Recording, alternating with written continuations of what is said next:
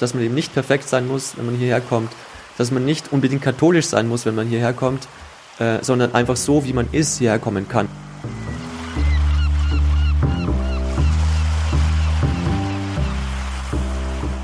Für mich bedeutet katholisch sein, äh, einen Glauben zu haben, der mich ähm, Gott näher kommen lässt, in eine Gemeinschaft von Menschen, die auf der Suche sind ähm, und die diesen Glauben teilen.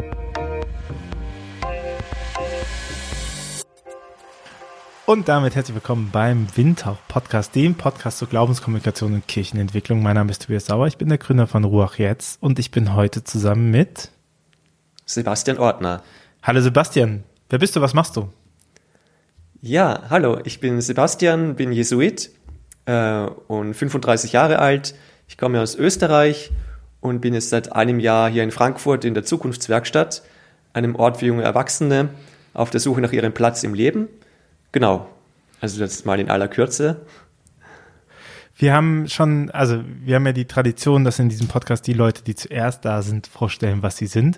Ähm, jetzt hatten wir deinen Vorgänger äh, tatsächlich der Zukunftswerkstatt schon mal hier im Podcast, den Clemens, ähm, der mhm. mittlerweile Chef oder Leitung des Zentrums für Berufungspastorales und mit dem habe ich eingängig darüber geredet, was Jesuiten sind und mhm. äh, was Jesuiten so vorhaben. Deswegen, wenn euch das interessiert, hört nochmal in die vorherige Folge rein.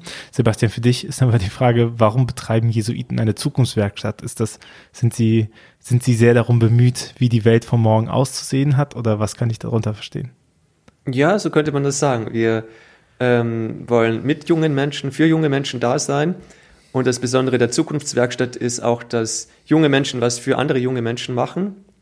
Und zwar junge Menschen, die noch auf der Suche sind, die vielleicht gerade ein Studium abgeschlossen haben oder schon einen Beruf ausgeübt haben, aber äh, sich umorientieren wollen oder so mal eine Auszeit machen wollen.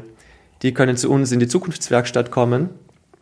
Und ähm, hier gibt es verschiedene Formate, die man machen kann, um auf dem eigenen Weg voranzukommen. Und das ist eben so ein Projekt, das wir Jesuiten machen für junge Menschen.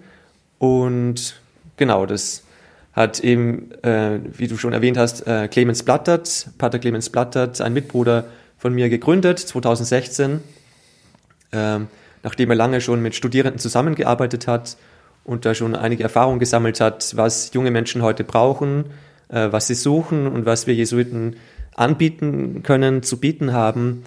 Und da haben ihm mal junge Leute gesagt, also wenn wir einen Jesuiten einfach zur Verfügung hätten und uns was aussuchen könnten, dann ähm, hätten wir gern einen Ort, wo man eine Auszeit machen kann, mal runterkommen kann, zu sich kommen kann und auch ähm, Hilfen zur Entscheidungsfindung. Mhm. Also wir Jesuiten ähm, sind ja bekannt als ja, klingt jetzt etwas hochtrabend, aber so als Experten bei der Unterscheidung der Geister oder so, äh, das ist jetzt ähm, eine Terminologie, aber ähm, also einfach bei der Entscheidungsfindung, wo geht's hin, was sagen wir meine Gefühle, was ist vernünftig, ähm, wie geht's weiter, genau, da, da was anzubieten, das waren so die zwei wichtigen Punkte, aufgrund derer er dann äh, der Clemens dann 2016 hier die Zukunftswerkstatt in Frankfurt gegründet hat ähm, und ich bin jetzt seit einem Jahr hier, ähm, habe die Leitung von ihm übernommen vor einem Jahr und musste da auch erstmal so richtig reinkommen. War zwar ein halbes Jahr davor auch schon öfter da, um die Auszeitwochenenden zum Beispiel kennenzulernen, bei Exerzitien mitzubegleiten und einfach mitzubekommen, wie, es hier so abläuft. Fangen wir also mal von vorne an. Was ist die Zukunftswerkstatt? Ist das ein Wellnesshotel? Ist das eine Jugendherberge? Ist das ein Programmkatalog? Was kann ich mir denn darunter vorstellen?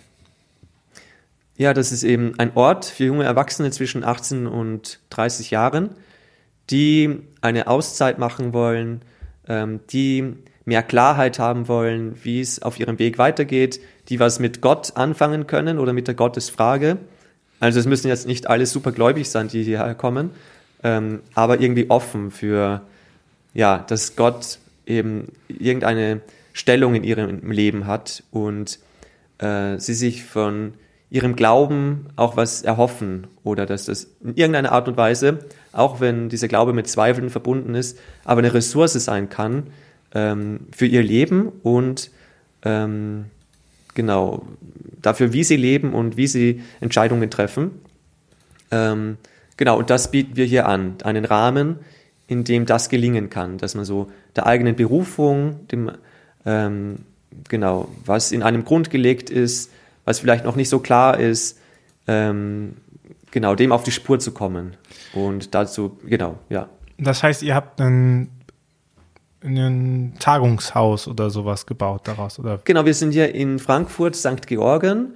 Da gibt es schon seit 1926 ein Priesterseminar und eine Hochschule. Mhm und andere Institutionen wie ein Zentrum für äh, muslimisch-christlichen Dialog, Begegnungszentrum und viele andere Institutionen. Und seit 2016 eben die genannte Zukunftswerkstatt, ähm, insbesondere für junge Erwachsene auf der Berufungssuche. Und Berufung ist hier nicht verstanden im engeren Sinn, also Priester, Ordensleute, sondern im weitesten Sinne des Wortes. Und nach unserem Verständnis ist jeder Mensch berufen oder gerufen, so das, was in ihm grundgelegt ist, äh, zur Entfaltung zu bringen mhm. und äh, da Schritt für Schritt dem näher zu kommen. Ähm, und genau, und das kann in eine Ordensberufung gehen, aber eben auch in alle anderen Formen von Berufung und menschlicher Existenz. Ähm, genau. Also habt ihr die Zukunftswerkstatt gegründet, um Leute zu finden, die prinzipiell bereit sind, in euer Noviziat reinzugehen und den Jesuitenhorden auch langfristig zu, langfristig zu stützen? Das ist, so eine provokante Frage.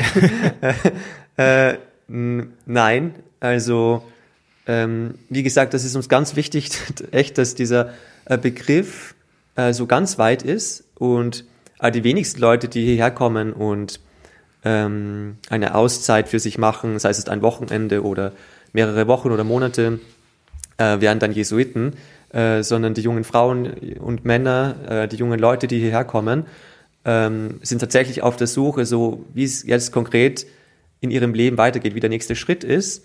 Und es gab jetzt schon, weiß nicht, vier, fünf äh, Jesuiten tatsächlich, die vorher schon in der Zukunftswerkstatt waren, ähm, aber die hunderte von anderen jungen Menschen, die was ganz anderes gemacht haben, ähm, sind, glaube ich, noch viel mehr. Und ähm, genau, also es gab schon auch zum Beispiel eine, die äh, Salvatorianerin geworden ist, einer ist Kapuziner geworden, ähm, aber die allerwenigsten jungen Leute, die hier waren, haben so eine Form von Berufung gewählt, sondern ähm, sei es eine Familie gegründet oder im Studium einfach äh, mehr Klarheit bekommen, was sie nach dem Studium machen wollen oder hatten vielleicht eine Krise gerade und äh, gehen dann gestärkt aus der Auszeit hervor.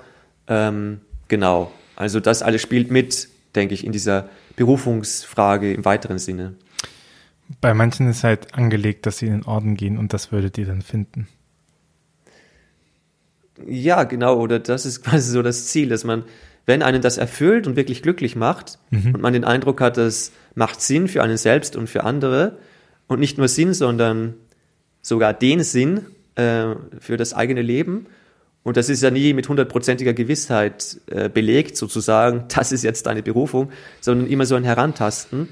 Genau, und wenn dann jemand sagt, ich will in eine Ordensgemeinschaft eintreten, prima. Äh, wenn jemand sagt, äh, ich werde jetzt doch nicht Rechtsanwältin, sondern möchte auch mal Psychologie weiter studieren äh, und dann vielleicht in Richtung Mediation gehen oder was auch immer, wunderbar. Also was auch immer das ist, was einen jungen Menschen erfüllt oder glücklich werden lässt und näher an das heranbringt, was so im Kern quasi schon vielleicht da ist, aber noch nicht so ganz klar oder so ganz ähm, entfaltet ist, ähm, da einen Schritt weiter zu helfen, das ist, denke ich, unsere Aufgabe oder das, wo wir versuchen, eine, eine Unterstützung, ähm, ein Angebot zu machen äh, und ähm, genau ein Stück mitzugehen. Und das machen wir eben mit regelmäßigen Gebetszeiten, mit dem Angebot, dass man hier auch mitleben kann bis zu einem Jahr äh, als Permanent. Das heißt dann auch mitarbeitet hier für andere Leute, die bei uns Veranstaltungen besuchen, wie zum Beispiel diese besagten Auszeitwochenenden, die nur von Freitagabend bis Sonntagmittag gehen, mit einem Schweigetag am Samstag und einem äh, Begleitungsgespräch, so eine Art Coaching-Gespräch, geistliche Begleitung, äh, wo es eben um diese Fragen nach der eigenen Berufung, aber auch nach dem, wo man halt aktuell gerade steht, sei es Prüfungsstress oder äh, Stress mit den Eltern, die eigentlich gar nicht wollen, dass man dies und jenes studiert oder was auch immer. Ähm, genau, dass man junge Menschen in dieser Situation unterstützt. Darum geht's. Was könnt ihr denn besser als andere Angebote auf dem Markt? Warum ich sollte glaube, man zu euch kommen? Ich glaube, dass eine Besonderheit bei uns ist, dass man die ignatianische Spiritualität kennenlernen kann. Das heißt eben genau diese Unterscheidung der Geister, über die wir schon ein bisschen gesprochen haben, abzuwägen, äh, was sich in mir tut, also Kontakt mit sich aufzunehmen. Wir machen zum Beispiel auch Leib-Atem-Übungen, Wahrnehmungsübungen, ähm, um so in Kontakt mit sich zu kommen und sich zu öffnen ähm, für das Wort Gottes, in diesen Gebetszeiten gut da sein zu können. Und das, was einen gerade bewegt, was man dann vielleicht besser spürt, so ins Gebet reinbringen zu können, indem man wirklich also lernt oder das weiter vertieft mit Gott zu sprechen, ähm, einfach so in einem Dialog von Herz zu Herz sozusagen in der Schriftbetrachtung ausgehend von einem, einer Bibelstelle oder einem Psalmvers äh, oder was auch, eine, was auch immer einen gerade bewegt, äh, davon ausgehend ins Gespräch mit Gott zu kommen und da auch schwierige Fragen oder Probleme oder eine Traurigkeit oder einen Zorn, den man gerade hat, ähm, eben in diesen inneren Dialog mit Gott einzubringen. Ähm, und ich denke, das ist in der ignatianischen Spiritualität einfach was sehr Wichtiges und vielleicht auch etwas, was wir besonders gut können, so diesen Kontakt mit sich mal zu finden. Also nicht irgendwas zu rezitieren und abzulesen und der Form halber äh, alles perfekt zu machen, sondern zu schauen, hey, äh, wie geht's mir jetzt eigentlich gerade oder was bringe ich jetzt eigentlich mit, so von den letzten Tagen oder Wochen. Ähm, ähm, was freut mich da besonders, aber was war vielleicht auch schwierig oder was liegt mir jetzt auch gerade im Magen oder wo komme ich einfach nicht weiter, wo irritiert mich was, wo stört mich was, äh, wo ärgert mich was und genau das, diesen Punkt dann zum Ausgangspunkt zu machen für ähm, dieses innere Gespräch mit Gott oder eben auch im, im Begleitungsgespräch zu thematisieren und dadurch einen Schritt weiter zu kommen. Also so, und ich finde, das ist auch genuin christlich, so Gott, der in diese Welt kommt, quasi dieser unbegreifliche Gott, der in den Dreck dieser Welt hinabsteigt oder genau, so ganz konkret wird. Ähm, das finde ich, ist in der ignatianischen Spiritualität dadurch abgebildet, dass man eben schaut, hey, was tut sich in dir jetzt gerade? Und das dann zum Ausgangspunkt macht, um Gott näher zu kommen, sich selbst näher zu kommen ähm, und dann zu schauen, hey, was ist jetzt der nächste Schritt? Ich denke, das ist eine Sache, die wir vielleicht besonders gut ähm, als Unterstützung anbieten können. Das heißt, euch zeichnet aus, dass man nicht heilig hinkommen muss und dann den perfekten Weg weitergeleitet, sondern eigentlich seid ihr gut da drin zu sagen, wenn dich irgendwas stört und wenn du irgendwas nicht fassen kannst, dann bist du eigentlich bei uns genau richtig, weil das ist der Ausgangspunkt für deine weitere Beschäftigung. Also eigentlich das, das Imperfekte und das äh, Gebrochene oder das, das Spannungshafte anzugucken, anstatt etwas gut und glatt zu machen. Ich meine, das hast du ja manchmal schon in der Liturgie oder so, weißt du, dass du in den Gottesdienst reinkommst und dann sagen alle, ja, ich glaube das und das und äh, vergib uns deine Schuld, alles ist cool, pipapo, Abendmahl, zack, heilig. Und da kommt ja sehr selten irgendwie zum Ausdruck, wo Zweifel ist oder so. Klar, die mhm. Theologie äh, sagt andauernd immer, Glaube und Zweifel gehört dazu, das ist zusammen. Ich finde das ein bisschen, ich finde, das ist ein äh, Bold Call, wenn man bedenkt, wie wenig Zweifel Platz hat in Liturgie, also gemischt konfessionell auch in beiden Liturgien, da ist ja der Zweifel immer persönlich geschoben und der Glaube oft in die Gemeinschaft. Ne? Also, aber dass irgendwie jemand sich vorne hinstellt und sagt, ähm, ich möchte euch gar nicht von meinem Glauben erzählen, ich möchte euch davon erzählen, dass Gott mir gerade fern ist, das wird ja wahrscheinlich nicht in der gleichen Regelmäßigkeit passieren, wie es wahrscheinlich wahrgenommen wird. Und wenn ich dich jetzt verstehe, ist das aber eigentlich ein Ausgangspunkt äh, für eure Arbeit und für eure Spiritualität, oder? Genau, genau. Also, dass man eben nicht perfekt sein muss, wenn man hierher kommt, dass man nicht unbedingt katholisch sein muss, wenn man hierher kommt, äh, sondern einfach so, wie man ist, hierher kommen kann. Also, wir sind auch nicht konfessionsgebunden oder die Leute, die zu uns kommen, äh, sind genauso bei der evangelischen Kirche oder äh, im freikirchlichen Kontext unterwegs oder einfach auch äh, konfessionslos oder wir hatten zuletzt eine junge Frau, eine Jüdin hier zum Beispiel, die äh, für längere Zeit mitgelebt hat, äh, die das einfach interessiert hat, äh, die dann auf ihre Art und Weise so ihrem Glauben nochmal, ihrem jüdischen Glauben näher gekommen ist, interessanterweise. Also ich denke, das ist vielleicht auch noch ähm, so ein Spezifikum äh, von uns, dass wir jetzt nicht eine Klientel in der katholischen Kirche bedienen und die andere ausschließen, wie es ja manchmal passieren könnte. Äh, es gibt ein breites Spektrum an Milieus innerhalb der katholischen Kirche, äh, wie wir alle wissen, oder ja, die sich ein bisschen auskennen. Und da ist es, glaube ich, schon nochmal ähm, schön, wenn es einen Ort gibt, wo wirklich nicht nur gesagt wird, dass alle willkommen sind, sondern tatsächlich alle willkommen sind und äh, so wie man gerade ist, vielleicht auch in der eigenen Gebrochenheit, mit den äh, eigenen Krisen, die man mitbringt, äh, mit dem, wer man ist, äh, kommt und dem auch noch näher kommen darf und kann. Und ähm, dass da der Glaube quasi eine Ressource ist, um zu helfen, diese Frage, wer bin ich eigentlich oder wer ist Gott eigentlich, und das hängt ja manchmal auch miteinander zusammen, ähm,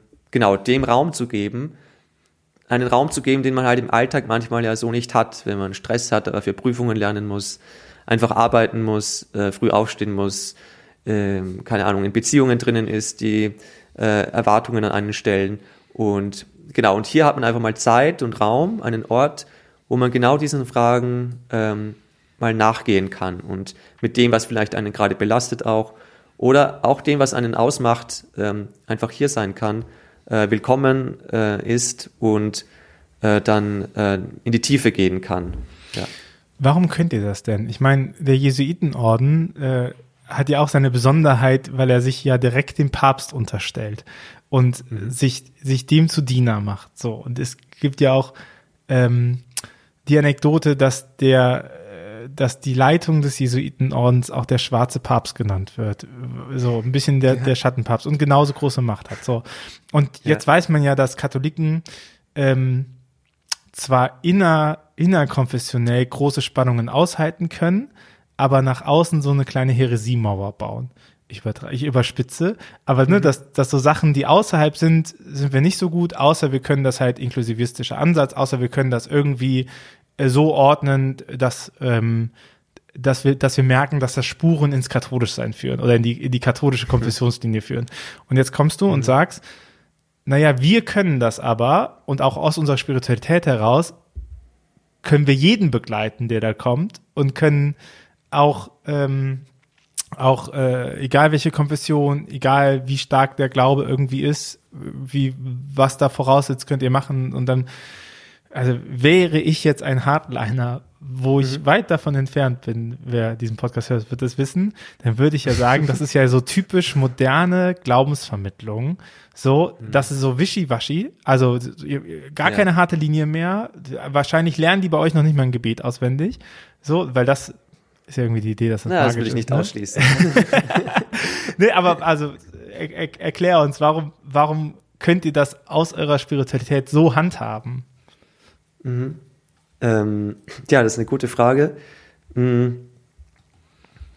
Also, ähm, ich denke tatsächlich, oder für mich persönlich ist es halt so, wenn, wenn ich dem Glauben wirklich auf die Spur komme oder keine Ahnung, dieses äh, Kreuz und Jesus, der da stirbt und so, das ist ja wirklich erstmal ziemlich, also auch ein Geheimnis oder ähm, hat eine große Wucht, ja, und kann man jetzt nicht so ganz einfach äh, auf dem Markt jedem erklären. Ähm, und, aber ich habe die Erfahrung gemacht, dass quasi, wenn man dem nicht aus dem Weg geht äh, und echt sagt, ja, ich spreche im Gebet mit Jesus, äh, also frag Jesus Christus was oder ähm, frag, ähm, ja, werf ihm was vor die Füße, ähm, weil ich gerade zornig bin oder nehme halt Kontakt auf, tret, trete in Beziehung mit diesem Jesus, ähm, was ja der Kern wirklich unseres Glaubens ist, in Gemeinschaft mit Gott sein durch Jesus Christus im Heiligen Geist. Ähm, je näher ich dem komme, desto allgemeiner oder desto offener werde ich für, für all, alles Mögliche, für, für alle Menschen. Äh, und also Jesus äh, hat vielleicht in seinem Leben auch so eine Öffnung auch nochmal ähm, gemacht, also nach manchen Interpretationen zumindest. Also bei der Frau ähm, am Jakobsbrunnen zum Beispiel, ähm, die Samariterin, mit der er eigentlich gar nicht hätte sprechen sollen. Oder die Frau, der er sagt, man soll die Perle nicht äh, den Schweinen vorwerfen, ähm, aber dann eben doch ähm, die Heilung äh, stattfindet. ähm, kurz gesagt, äh, je katholischer man ist, meiner Meinung nach, desto offener und äh, das Wort katholisch heißt ja das Ganze betreffend, wird man tatsächlich und äh, einladender vielleicht auch für alle möglichen ähm, Arten von Menschen oder klingt jetzt komisch, aber äh, alle möglichen Typen vielleicht äh, und Milieus, ähm, die es so gibt. Das ist meine Erfahrung. Ähm, klingt das vielleicht etwas rosafarben oder ähm, etwas äh, naiv, aber, aber das ist meine persönliche Erfahrung, die ich gemacht habe. Also wir beten zum Beispiel auch das Gegrüßet seist du Maria am Ende des Tages nach der letzten Gebetszeit. Und das sage ich auch dazu, äh, für wen es stimmig ist, der kann dieses Gebet mitbeten. Ähm, ist eine alte Tradition der Kirche. Und genau, aber da müssen ja dann nicht alle mitbeten, aber es, es, man kann mitbeten. Und vielleicht ist da jemand dabei, der zum ersten Mal dieses Gegrüßet seist du Maria betet oder hört. Ähm, genau, wo jemand sagen könnte, ey, das ist ja total, also mit Maria habe ich eigentlich meine Schwierigkeiten und äh, die Stellung der Frau und so weiter, furchtbar. Und äh, andere sagen, ja, klar, ich bete jeden Tag selbst den Rosenkranz und ähm, aber ja, quasi je ähm, authentischer so dieser katholische Glaube äh, gelebt wird, desto offener macht er für andere, meiner Meinung nach. Ich glaube, das klingt einfach für Leute, die Katholizismus von außen kennen, wie der pure Hohn, oder? Also ich meine, wir sind ja beide Katholiken und ich würde dir auch so mit zustimmen, dass, dass das eigentlich, also ich, ich, ähm, ich mache mich stark dafür, dass man sich nochmal darauf besinnt, was wir uns eigentlich als Konstitutionselemente und sowas gegeben haben, ne? Zweites Vatikanum, mhm.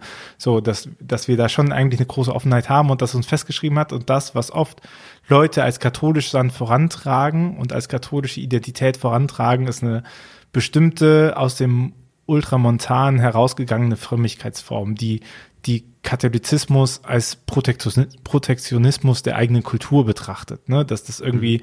katholisch sein bedeutet anders sein und das bedeutet was Besonderes sein und extra Ecclesia nulla salus so ein bisschen mit und die mhm. äh, mit jeder Eucharistie werde ich ein Stück heiliger. Dem dem sind genügend andere Frömmigkeitsstile im Katholischen drinne, ne? Und eigentlich diese Offenheit dafür, das zu betrachten. Ist mhm. auch, was ich interessant finde, ist, dass du halt sagst, na ja, man kann ja im Prinzip den Leuten begegnen, wie man will, weil es ja nicht darum geht, wie man, wie die Leute sind und wie man sie begegnet, sondern ja eigentlich, welchen Weg sie gehen, oder? Also auch was sie gucken, was sie betrachten, was sie hören wollen. Ja. Das gar nicht so, das gar nicht so relevant ist. Ja, also ich finde, da, da was sie vielleicht Vorerfahrung haben ja. oder so. Mhm. Also nee, das stimmt also nicht ich, ganz, aber ja. Mhm. Ja, also ich erlebe auch, weil du jetzt Ultramontanismus ansprichst oder eben äh, Protektionismus oder so eher verschlossene Formen äh, von Erscheinungsbildern, die die katholische Kirche manchmal abgibt. Ähm, oder wenn man so die Schlagzeilen durchgeht, äh, die die Kirche vermitteln könnte. Ähm, ähm, aber wie gesagt, ich spreche jetzt aus meiner Perspektive und aus meinen persönlichen Erfahrungen, vor allem aus den Erfahrungen, die ich hier in diesem Jahr in der Zukunftswerkstatt gemacht habe. Und da habe ich halt eine offene katholische Kirche erlebt und versuche ähm, als Teil dieser katholischen Kirche ähm, diese Offenheit auch zu leben und ähm, zu fördern und so als Grund meines persönlichen Glaubens ähm, auch weiterzugeben. Ähm, genau. Aber das schließt nicht aus, dass es, äh, dass es ähm, Erscheinungsformen des Katholizismus geben kann, die also ziemlich exklusiv und ausschließend und äh, so erscheinen, dass man jetzt nicht Lust hat, äh, ein Teil davon zu sein oder äh, zu sagen, hey, ich, ich schaue mir das mal an und komm mal, trete näher. Ähm, also die, die Erfahrung habe ich auch gemacht und das kann ich gut nachvollziehen, wenn, wenn du das so sagst.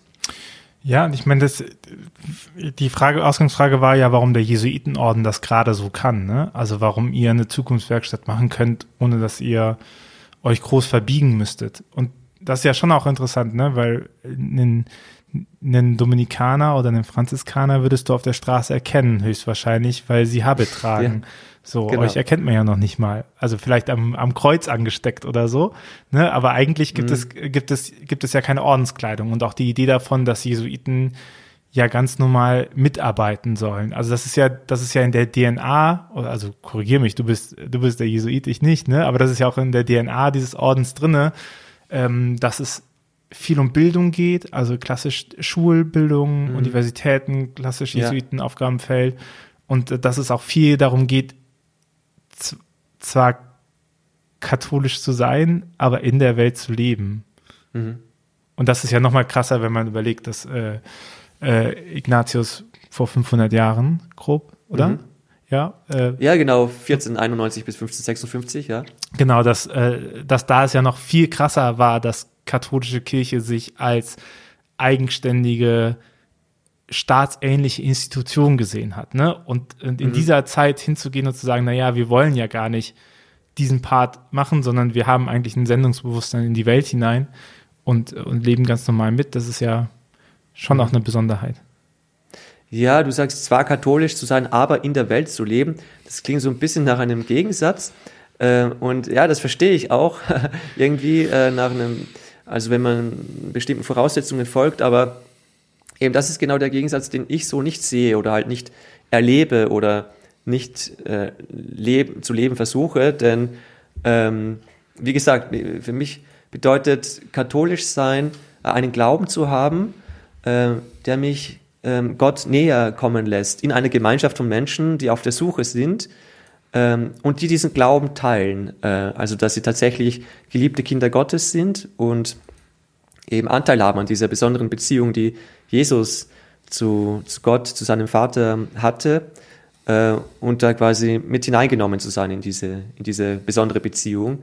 Ähm, genau, und da als Gemeinschaft unterwegs zu sein, ähm, äh, mit der ganzen Tradition und äh, den Formen, die das Ganze hat. Ähm, so, das bedeutet erstmal für mich katholisch sein und das führt mich eben in diese Welt hinein. Also nicht an ihr vorbei oder neben ihr her, sondern so richtig in diese Welt hinein. Und äh, in meinem persönlichen Leben war das auch so, dass ich eigentlich, indem ich Jesuit geworden bin, im Noviziat war, zum ersten Mal so jetzt zum Beispiel für ein Jahr lang einen hyperaktiven zehnjährigen Jungen begleitet habe, äh, bei den Hausaufgaben geholfen habe, ähm, in der Notschlafstelle mit Leuten gesprochen habe, ähm, genau, was ich sonst nicht gemacht hätte oder in, auf einer Palliativstation drei Monate mitgearbeitet habe äh, oder im Krankenhaus zwei Monate auf einer Station ganz einfache Dienste gemacht habe, mit den Leuten gequatscht habe. Und ähm, ja, das hätte ich, habe ich davor noch nie so gemacht, ähm, muss ich sagen. Und ähm, also mich persönlich hat der Glaube und dann dieses Jesuitwerden, finde ich, äh, näher an Menschen herangeführt ähm, mich wachsen lassen in meiner Beziehung zu anderen, zu mir selbst, äh, zu Gott. Und ähm, genau, also das wollte ich jetzt nochmal aufgreifen, so ähm, dieses katholisch sein als in der Welt oder ignatianische Spiritualität, als eine Spiritualität, die Welt zugewandt, weltoffen ist, ähm, aber meiner Meinung nach das ganze Christentum oder christliche Spiritualität, äh, die eine Spiritualität ist, die ähm, deren Kern ist, dass Gott Mensch geworden ist, dass Gott in diese Welt gekommen ist, ähm, in das Leben jedes einzelnen Menschen kommen möchte. Genau, von daher sehe ich diesen Gegensatz gar nicht so krass. Ich sehe den auch nicht so krass, ne? Aber wenn man überlegt, dass das erst mit dem Zweiten Vatikanum und Gaudium et Spes eigentlich ja. so richtig eingezogen worden ist. richtig. Ist ja. auch noch in viel zu vielen Köpfen drin ist. Und auch, wenn man ähm, ich meine, in, der, in den protestantischen Landeskirchen, auch da natürlich nicht alles, aber wenn, wenn es protestantisch geprägte Kirchen gibt, die sich auf Paulus Gemeindetheologie berufen, dann hast du das ja auch drin. Dieses so, wir in der Gemeinde haben den guten Ort geschaffen und außerhalb davon ist Sodom und Gomorra. Ich übertreibe und überspitze natürlich. Ne? So, aber ja. diese, diese Idee davon hat man ja immer drin, die gute Gemeinde, die gute Pfarrei, mhm. die gute Kirche und draußen da funktioniert das noch nicht so ganz mit dem Himmelreich. Ne? Also wir sind ja. natürlich auch noch nicht da, aber so, die, so diese Spannung machst du ja schon öfter aus. Und das, ich meine, Zweites Vatikanum des 60er, 70er Jahre des 20. Mhm. Jahrhunderts, so Ignatius ja. war, äh, war 15. Jahrhundert. Ne? Also mhm. da kann man ja auch wertschätzen, was da für einen gewissen Weitblick hatte. Ich mhm. meine, Franziskaner hatten das ja auch drinne, noch mal ein Stück weiter vorne, ähm, die aber trotzdem mit Habit in die Welt reingezogen ist, ne? aber auch gesagt haben, so ich, ich äh, verbleib eigentlich nicht in Mauern, ich mache nicht die klassischen Klosterarbeiten auf, äh, mhm. wie die Benediktiner, die damals stark waren, ne? sondern ja. ich habe eigentlich keinen festen Ort und so. Das, das sind ja die, sollen die Bewegungen auch in der Spiritualität drin, die, die ja immer stärker auch sagen, ich würde ich würd ja fast sagen, weil ich weiß, dass ich gut gebunden bin, habe ich die Freiheit, eben auch rauszugehen, so, weil ich weiß, wer ich bin, muss ich auf der WG-Party nicht jedem erzählen, wer ich bin und hoffe dann auf Bestätigung, so, sondern ich kann auch einfach dem anderen viel eher zuhören und viel eher ja. ähm, äh, wahrnehmen, was diese Person darüber weiß, ne, mhm. anstatt es immer wieder selber sagen zu müssen. Ja, ja, ähm, ja und ähm, wie du schon angesprochen hast, ähm, ähm, ignatianische Spiritualität als äh, weltzugewandte Spiritualität ähm, Ignatius äh, ist ja quasi in so einer Adelsfamilie aufgewachsen, war auch so gepolt, dass er eine weltliche Karriere anstrebt, äh, oder das, war lange Zeit so ähm, quasi sein Werdegang, äh, der dann gescheitert ist mit äh, dieser Schlacht von Pamplona 1521 mit der Kanonenkugel, die dann sein Bein zerschmettert hat. Und dann wurde eben nichts mehr aus dieser Ritterkarriere und äh, Frauen beeindrucken und so, ähm, sondern ähm, dann ist ihm auf dem Krankenbett was losgegangen, was ihn dann so zu dem werden hat lassen, der dann geworden ist. Ähm, und auch der Jesuitenorden, der in einer Zeit ähm, der, der großen Mission, äh, des Aufbruchs in andere Länder, negativ gesagt des Kolonialismus, ähm, äh, aber durch, da, wodurch eben halt viele Jesuiten auch in alle Erdteile gekommen sind, ähm, so diese, diese Verkündigung ähm, sich weiter entfaltet hat und ähm, ja, so dieses in der Welt sein, also ganz in der Welt sein und auch sich so kleiden, wie die Leute sich vor Ort kleiden, äh, um einfach denen näher zu sein ähm, und eben, wie du auch gesagt hast, bei denen zu sein, denen mal zuzuhören, ähm, ähm, ähm vielleicht auch als etwas, das uns Jesuiten, denke ich, schon auch äh, prägt oder zumindest der Versuch, ähm, genau, äh, dass das so ein Spezifikum ist und ähm, diese weltgewandte Spiritualität, weltzugewandte Spiritualität äh, nochmal gut auf den Punkt bringt.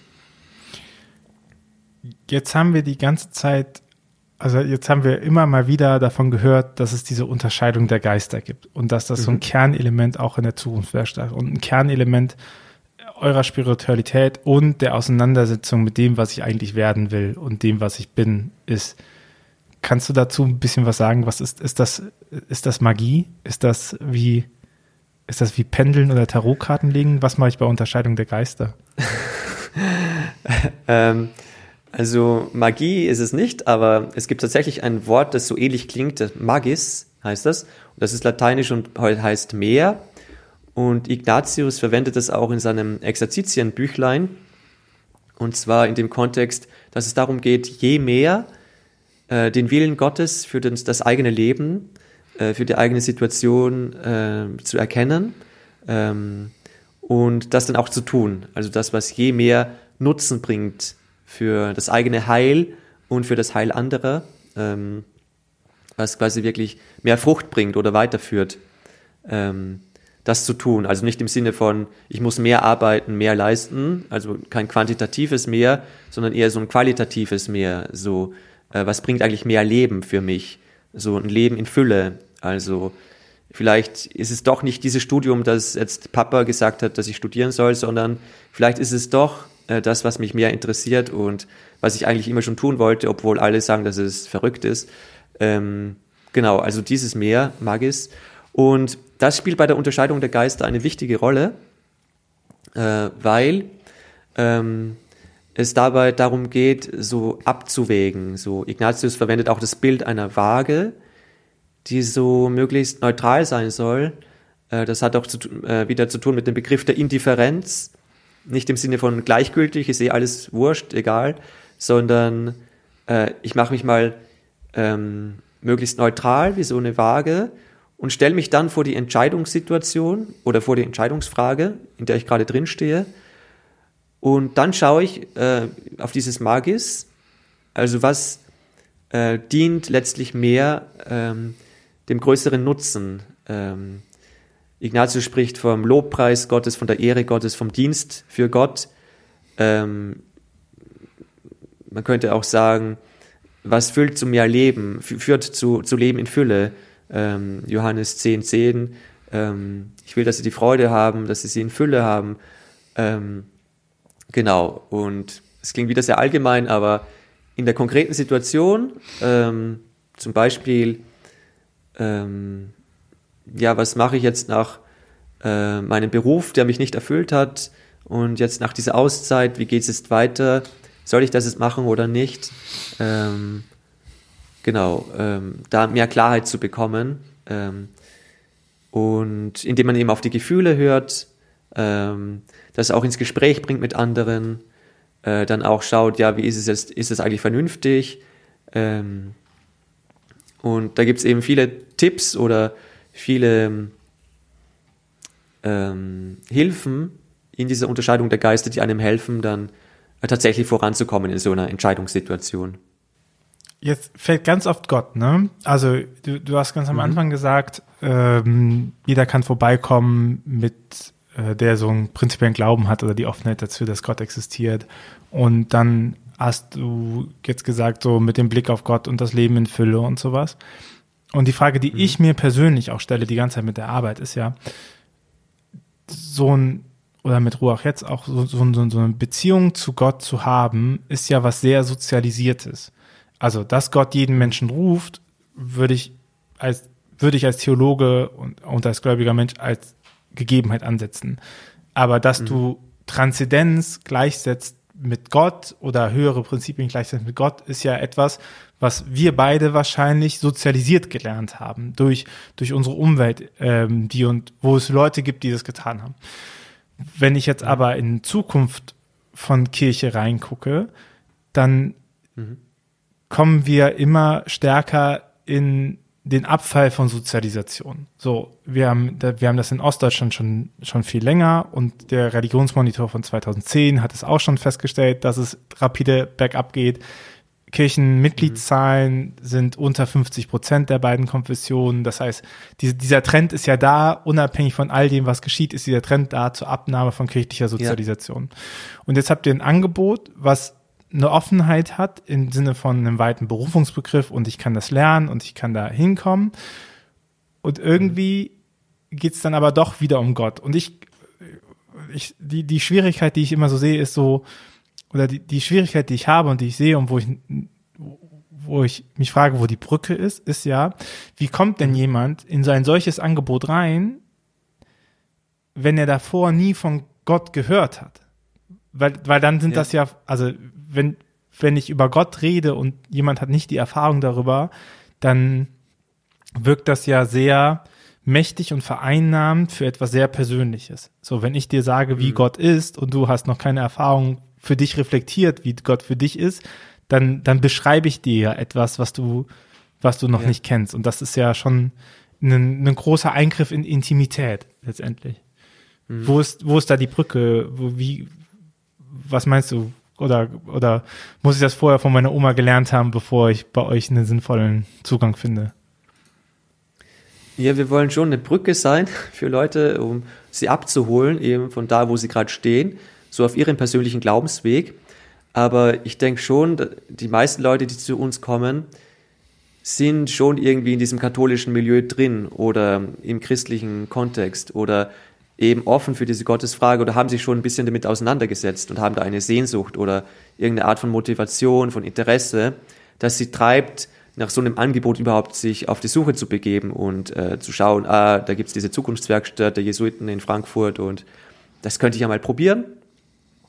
Also klar, sonst wäre das jemand, der jetzt erst gestern gehört hat, dass es Gott gibt und ähm, der wird es wahrscheinlich nicht gleich bei uns anklopfen, Ähm, aber ich denke, dass das theoretisch auch möglich wäre, dass sobald ähm, eine Form von Offenheit, von Sehnsucht da ist, ah, da, da gibt es noch mehr, da, keine Ahnung, ähm, mit dem Tod ist nicht alles vorbei und dass ich viel Geld verdiene, ist nicht alles in meinem Leben und ähm, dass ich die schönste Freundin habe, ist super, aber vielleicht auch nicht das, was mich wirklich, wirklich erfüllt quasi. Äh, und ähm, ja, also da dieses äh, noch mehr, also dass unser Leben, das ja auch schön, mehr oder weniger schön ist oder sehr oft sehr schön ist, ähm, ähm, ein Vorgeschmack ist auf eine noch größere Fülle, auf ähm, ja das, woraufhin eigentlich letztlich alles angelegt ist, nämlich ja, dass es echt nur so eine, eine Fülle von Freude gibt und von Heil und von Ganzsein. Äh, also irgendwie gibt es ja schon so eine menschliche Grundsehnsucht äh, in diese Richtung, finde ich. Ähm. Genau, aber die Grundsehnsucht wird ja, also wir, wir definieren ja unsere Zielgruppe im, im Store und im Verlagswesen immer mit dem Punkt von glaubensnah und kirchenfern. Und wir machen schon die Erfahrung, dass Leute prinzipiell die Sehnsucht haben, dem nachzugehen, was ist das Meer in der Welt. Aber dass es halt die Schwierigkeit wird, sobald ihnen jemand sagt, wie Gott ist und wie sie es reflektieren sollen, mhm. dass dass es dann oft einfach protektiert wird, weil man die Erfahrung gemacht hat davor, dass Leute nicht wertschätzen, wenn man auf dem Erfahrungsweg ist, sondern, mhm. ne, also, sondern, sondern sagen, naja, wenn das nicht auf Jesus hinreflektiert ist, dann ist deine Transzendenzerfahrung ein bisschen weniger wert. Ne? Diese, diese Rede von den 90er Jahren in den Religionsbüchern von der Buffet-Religion. Ne? Die Jugendlichen, die suchen sich immer aus, was es so gibt oder sowas. Ne? Die, die wollen das, wollen mal hier, wollen mal da und die wollen sich aber gar nicht richtig binden und, und auch äh, Predigten haben ja oft auch diesen Tonus, ne? Die da draußen feiern Weihnachtsmarkt, aber wir hier drinnen wissen ja eigentlich, was Weihnachten wirklich bedeutet. Das vergisst man ja ganz oft. Ne? Also, so, oder die machen Yoga und machen Retreats, aber das ist ja eigentlich voll gefährlich und darf man nicht so richtig machen. Also, weißt du, es ist immer dieser, dieser Duktus, wenn du nicht irgendwie dein, deine Suche nach mehr in den gleichen dogmatischen Formeln fassen kannst, mit der mhm. Kirche spricht, dann wird dir oft abgesprochen da drinnen, dass du überhaupt suchst. Ne? Oder dann wird gesagt, ah, du bist einfach nur noch okay. nicht richtig, sondern dieser Prozess davor, wo Leute einfach das ausprobieren, ne? ich nehme mal als gerne als Beispiel zwischenmenschliche Beziehungen auch. Also stell dir mal vor, mhm. jemand würde sagen, boah, ich bin direkt, ich bin verliebt und du würdest den direkt sagen, na ja, gut, wenn du nicht bereit bist, die Person zu heiraten, dann ist das nicht richtig. Ne? So, aber, aber so machen wir das ja auch. So, boah, ich habe irgendwie eine krasse Erfahrung gemacht. Naja, aber wenn du nicht bereit bist, das irgendwie auf Trinität hin zu reflektieren, dann ist das nicht richtig. Ne? So, weißt du, was ich meine? So, die, das finde ich ist so ein, so ein mhm. Knackpunkt in diesen ganzen, ähm, in diesen ganzen Angeboten. Und ich glaube auch, das ist, das ist auch eine Frage von Zukunftsfähigkeit von Kirche, weil wenn, wenn wir das halt nicht schaffen, ja.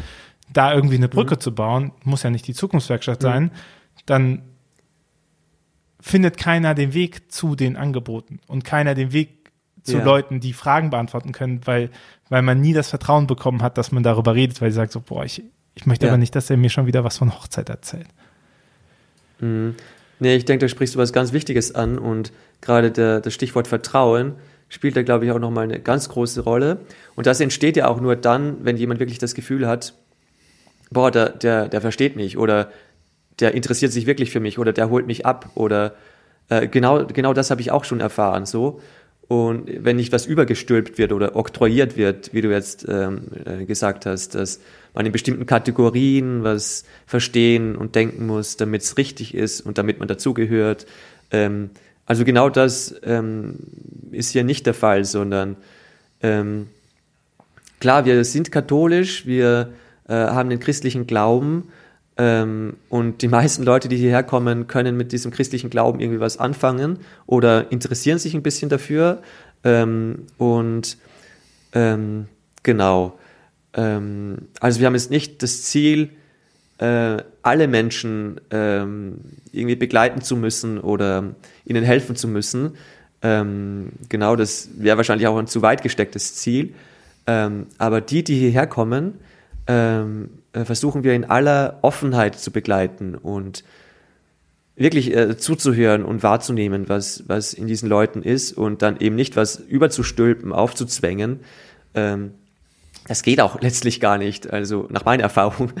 Also die, die gehen dann einfach wieder, wenn, wenn sie sagen, das ist doof oder das bringt mir nichts. Ähm, genau, das hatten wir zwar jetzt noch nie, aber ähm, das wäre ja auch eine Möglichkeit, dass jemand sagt, nee, das ist doch nicht meins. Ähm, und insofern, ähm, genau, ich glaube, es ist echt die größtmögliche Weite, die wir hier haben, Leute abzuholen, da wo sie sind, ähm, zuzuhören, was sie brauchen.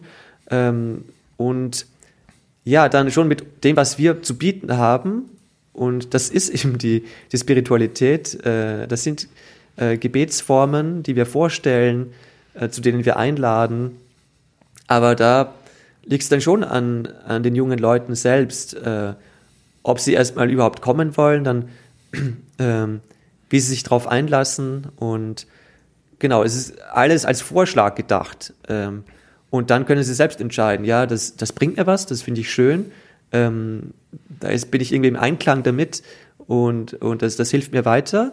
Oder dann festzustellen, ja, ich habe es mal ausprobiert, so ein Auszeitwochenende, aber ähm, ich bete doch lieber in anderen Gebetsformen oder äh, habe doch woanders anders mein geistliches Zuhause, ist auch okay.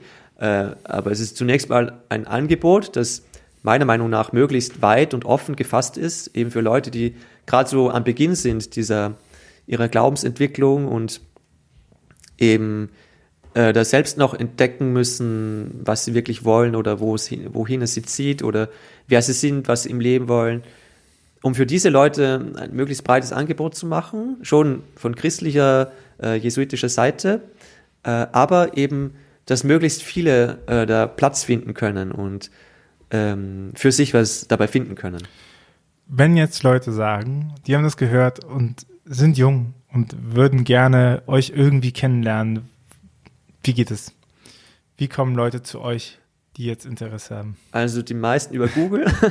Respekt. äh, genau, manche über das Schlagwort Urlaub im Kloster. Sehr gut. Und äh, also wir haben natürlich eine, eine Webseite äh, zukunftswerkstatt-sj.de und ähm, Genau, unter Zukunftswerkstatt SJ findet man uns eben auch auf Google und wir haben auch einen Instagram-Kanal, Zukunftswerkstatt SJ und ähm, genau, machen aber eigentlich relativ wenig Werbung, muss ich sagen, weil die meisten, die hierher kommen, äh, das dann irgendeiner Freundin oder einem Freund weitererzählen, hey, das war irgendwie cool, diese Zeit, das hat mir was gebracht. Und darüber kommen eigentlich so 80 Prozent der Leute, die hierher kommen. Also äh, spielt diese sogenannte Mund-zu-Mund-Propaganda bei uns eine viel größere Rolle als äh, jetzt äh, große äh, Social-Media-Auftritte oder, oder, oder sonstige Arten von Werbung. Ähm, genau, aber so findet man uns eben über die Webseite, da stehen auch die Angebote, Termine drauf und ähm, oder Instagram, ja, genau. Voll gut. Sebastian, bevor es für dich auch die letzte Frage in diesem Podcast gibt, ein kleiner Hinweis in mhm. eigener Sache. Wenn du diesen Podcast magst und diesen Podcast unterstützen möchtest, dann hast du die Möglichkeit, das zu tun und steadyhq.com slash windhauch. Da hast du, liebe Hörerinnen, liebe Hörer, äh, die Möglichkeit, ein kleines Abo abzuschließen. Du bekommst dafür nicht mehr, aber du unterstützt damit diesen Podcast und äh, sorgst dafür, dass du, die, dass wir diesen Podcast weitermachen können und einmal die Woche mhm. eine Person zum Thema Glaubenskommunikation und Kirchenentwicklung interviewen können und es dir zur Verfügung stellen. Damit würdest du uns sehr helfen. Ansonsten teile diesen Podcast weiter, ähm, sagst deinen Freunden, bewerte uns auf der Plattform, auf der du es gerade hörst. All das äh, hilft uns dabei, diesen Podcast weiter zu produzieren und äh, ihn weiter zu verbreiten. Vielen Dank dafür. Sebastian, die letzte Frage an dich äh, ist, ja? was wünschst du dir von für eine Kirche der Zukunft? Für eine Kirche der Zukunft äh, wünsche ich mir, ja, dass sie aus einem Glauben heraus lebt, der sie wirklich glücklich macht und äh, froh macht. Also für mich ist das Wichtigste am Glauben diese Freude in Fülle tatsächlich. Ähm, also dass sie diese aus dieser Freude heraus lebt, in Gemeinschaft mit Gott zu sein, ähm, der immer für einen da ist und einen mehr liebt, als man sich vorstellen kann. Ähm, und das glaubhaft zu vermitteln, indem man es einfach tatsächlich glaubt und, und lebt. Und ähm, genau, und nicht nur so seiner Arbeit nachgeht und Dienst nach Vorschrift verrichtet und ähm, in den Sekretariatszeiten von neun bis zwölf ähm, vielleicht, wenn nicht gerade Kaffeepause ist, da ist.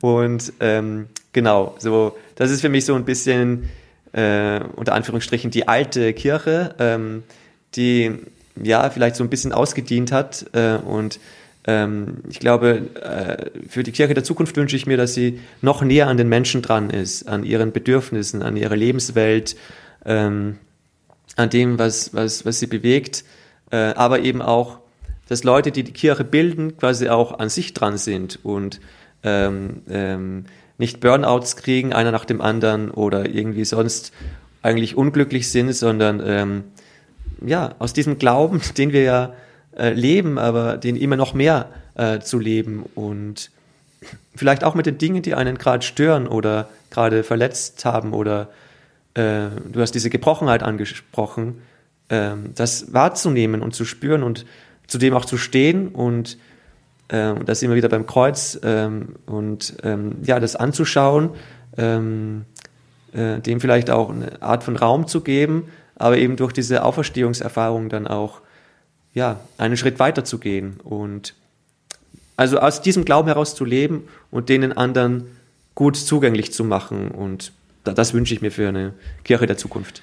Vielen, vielen Dank, Sebastian, für äh, deine Zeit und dass du über die Zukunftswerkstatt ignatianische Spiritualität und die Tatsache, warum Jesuiten dafür besonders geeignet sind, sowas zu machen, mit mir gesprochen hast.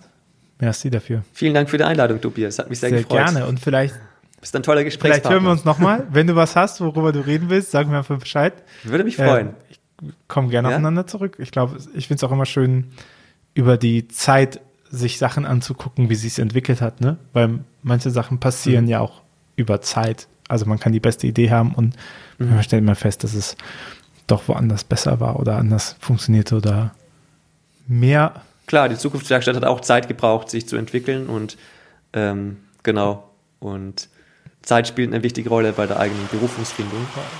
Genau. Aber jetzt sind wir ja schon am Ende, der Zeit, am Ende der Zeit der Aufnahme, glaube ich. Deswegen äh, verabschiede ich mich bei dir und sage dann bis zum nächsten Mal. Mach's gut. Ja, vielen Dank, Tobias. Bis Ciao. zum nächsten Mal. Ciao. Dieser Podcast ist eine Gemeinschaftsproduktion von Ruach Jetzt und der Evangelischen Arbeitsstelle für missionarische Kirchenentwicklung und diakonischen Profilbildung MIDI. Produziert von Ruach Jetzt. Mehr Informationen findest du auf windhauch.ruach.jetzt.